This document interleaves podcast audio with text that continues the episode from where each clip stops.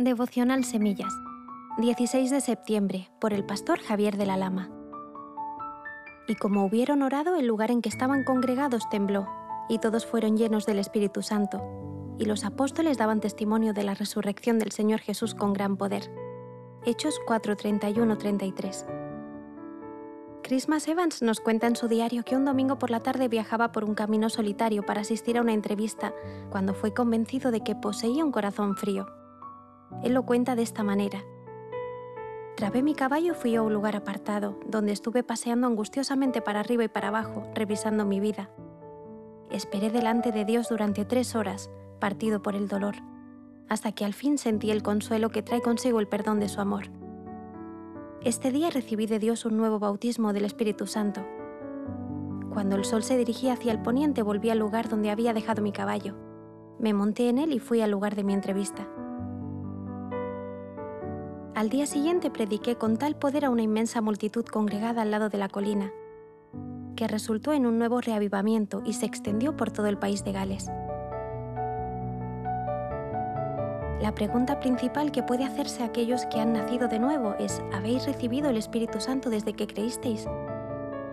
Esta era la contraseña de la iglesia primitiva en los días que estamos viviendo cerca de la venida de nuestro Señor, necesitamos con urgencia volver a un derramamiento del Espíritu Santo sobre su iglesia. Hablamos de avivamientos en nuestro país y nos ilusionamos con este sueño. A través de las páginas de la Biblia vemos que tales avivamientos fueron precedidos o acompañados de estos derramamientos del Espíritu Santo que se manifestaban con milagros y señales, y sobre todo con la conversión de muchas vidas. Estamos buscando como pueblo ese fuego. No se trata de nuestros gritos o esfuerzos, sino de Dios. Pues no depende del que quiere ni del que corre, sino de Dios que tiene misericordia.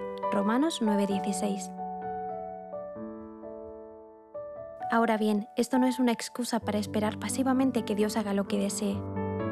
La palabra nos enseña que si vienes por la voluntad de Dios, también es cierto que Él ha establecido unos parámetros para llevar a cabo sus planes. Hechos 1.4. Esperar en Jerusalén. Lucas 9.62. Ninguno que poniendo su mano en el arado mira hacia atrás es apto. Corintios 4.2. Se requiere de los administradores que cada uno sea hallado fiel. Corintios 9.24. Corred de tal manera que lo obtengáis. Me consta que hay hermanos fieles que anhelan apasionadamente este fuego divino en sus vidas pero ¿cuántos hay que no se preocupan por buscar este mover del Espíritu Santo en ellos? Quizá por ignorancia, prejuicio, temor, es que continúan esperando en la pasividad, a la espera de ver qué sucede en otros o en el ambiente en general. El Señor dice, clama a mí y yo te responderé. Jeremías 33:3. Nuestros días son difíciles, las relaciones en el matrimonio, con los hijos, en el trabajo, son cada vez más complicadas el enemigo presiona, agobia y se revuelve contra los hijos de Dios, sabiendo que le queda poco tiempo. Necesitamos una iglesia llena del amor y poder del Espíritu Santo. Te propongo estas preguntas. ¿Considero importante ser bautizado en el Espíritu Santo? ¿Creo que necesito ser bautizado en el Espíritu Santo? Quiero ser bautizado en el Espíritu Santo. ¿Qué estoy haciendo para ser bautizado en el Espíritu Santo? Para cualquier duda o inquietud, habla con los pastores. Que el Señor te bendiga.